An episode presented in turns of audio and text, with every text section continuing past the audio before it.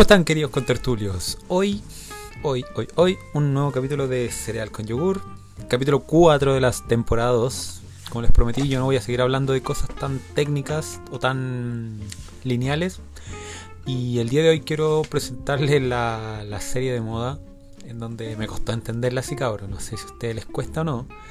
Y, y bien, bueno, hoy día quiero comentarles que vamos a hablar de Dark, la serie de Netflix que está full moda acá en Chile por lo menos, es un... Yo creo que es más difícil aprender una, la, tabla del 9 que esta cuestión. ¿eh? Mira que claramente me tuvo varios días pegado, intrigado y aprendí mucho sobre las líneas espaciotemporales y el y el delirio visual y cognitivo que genera esta gran serie. Así que los invito más, no va, perdónme, no seamos más y los invito al capítulo 4 de tu podcast menos escuchado, Cereal, con yogur.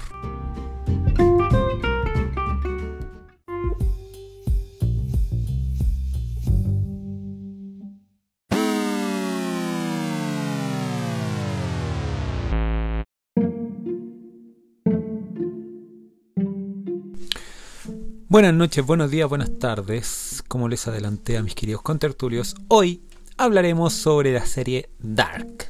Dark Netflix, una serie sobresaliente, versátil, pero por sobre todo diferente. Que siento que eso es lo que hay que agradecer a sus creadores alemanes. Mira, no sé si está bien dicho, pero lo voy a llegar y decir. Se llaman Baran Bo Odar y Hank Hankge Freze. Lo bueno es que es fácil, ¿ah? Los cuales nos llevaron a una sinopsis, a un universo paralelo, compadre, que yo hace años no quedaba tan amarrado con una serie de alguna cosa y me llamó profundamente la atención.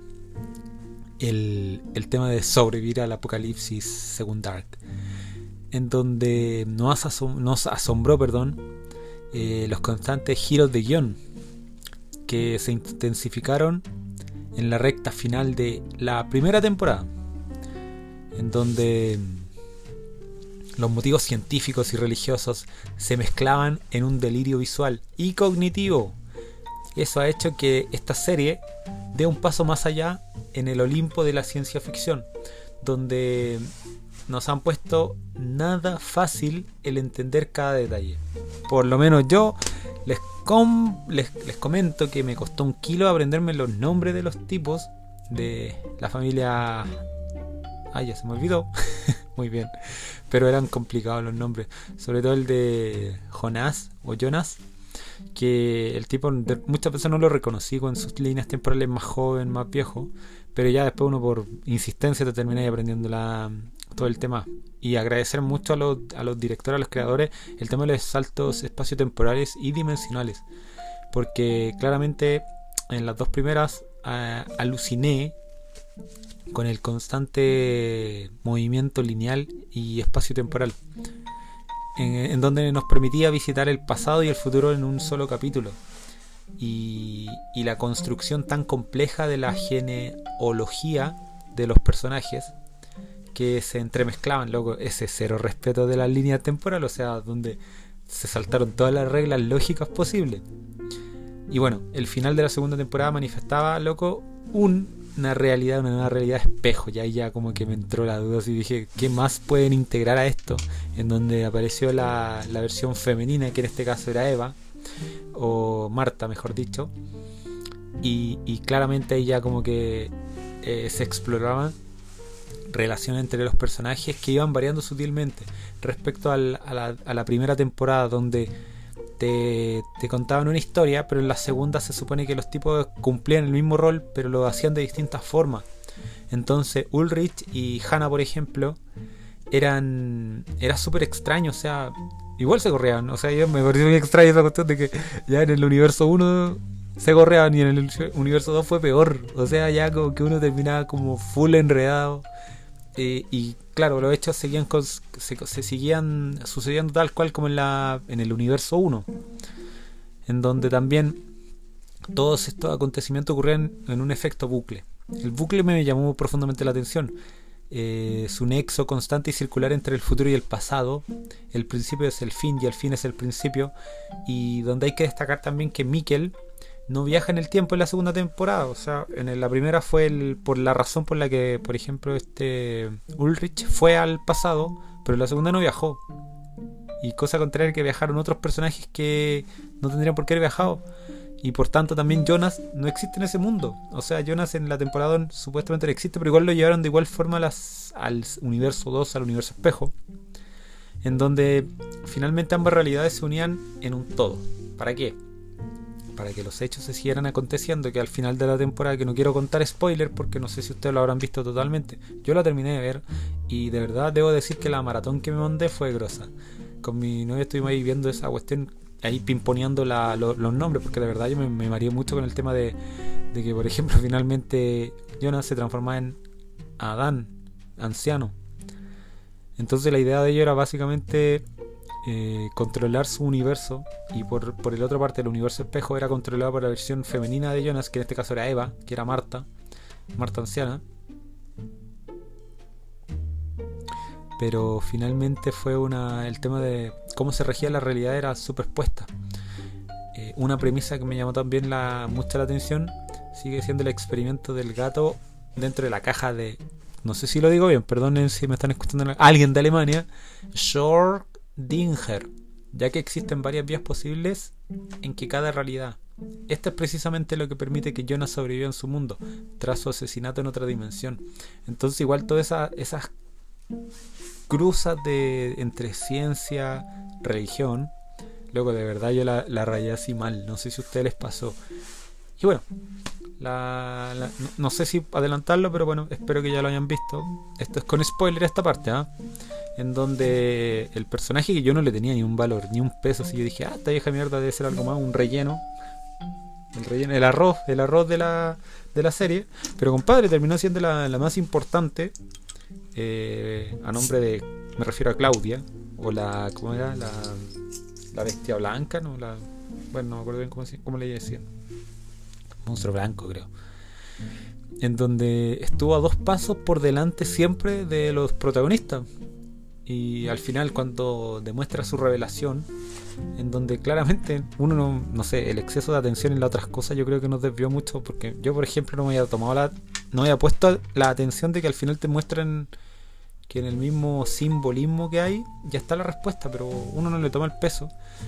Entonces la revelación de Claudia fue brígida, o sea, que las otras dos realidades surgieron como errores de la matriz del experimento que generó el Tannhaus, o alias el relojero, quien tras la muerte de su hijo con su, su familia completa, o sea, murió su hijo, la esposa y no conoció a su nieta, entonces decide buscar la forma de viajar en el tiempo para hacer que se salven. O sea, esa creencia, no sé, a todos nos ha pasado en algún punto. Yo ojalá pudiese volver en el tiempo y hablarme, no sé, 20 años atrás, decirme, weón, no hagáis tal y tal cosa.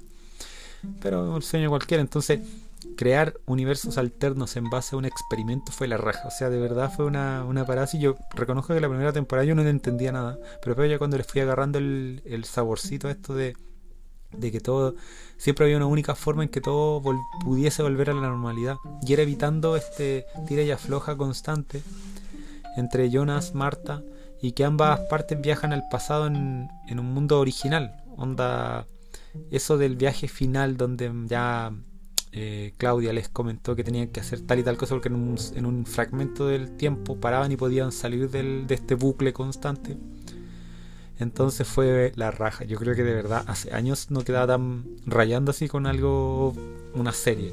Me pasó, por ejemplo, con Stranger Things cuando estaban las dos primeras temporadas, porque ya después empezó como a guatear, empezó como a tirar por otro lado. Aparte que los cabros chicos empezaron a crecer y como que perdieron su magia, su esa, esa cosa bacán que tienen los niños. Permiso, pero estoy con el gentil auspicio de Volcanes del Sur, no me están pagando nada, pero lo voy a promocionar.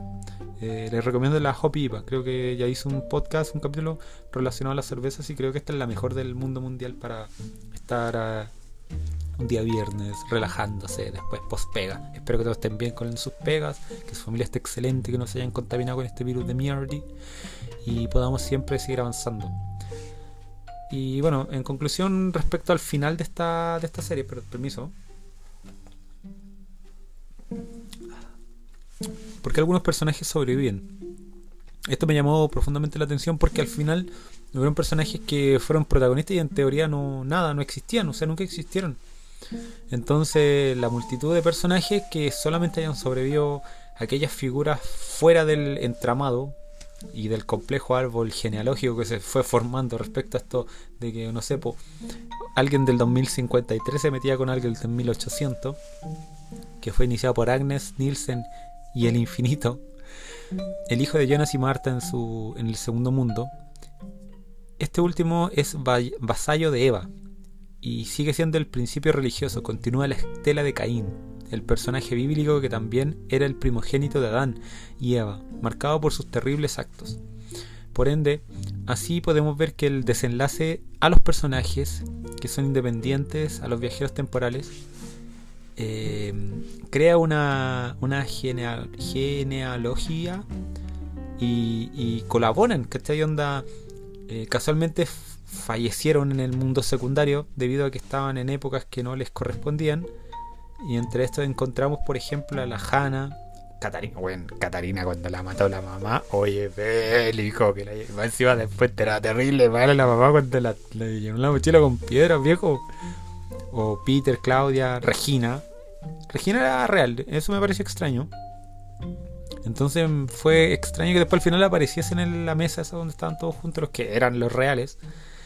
Y, y como Bernadette y, y, por ejemplo Charlotte, Charlotte que era, ese era yo creo el peor ser, o sea viejo era la hija, era mamá de su hija, era hija como, era el cruce más era como la hija, era la hija de su hija.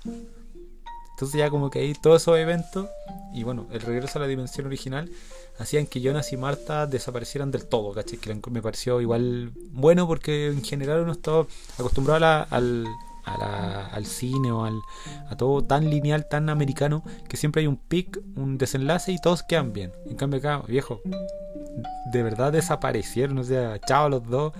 Entonces nos regaló un momento más emotivo de Dark. No obstante, sus madres sí existen, ¿cachai?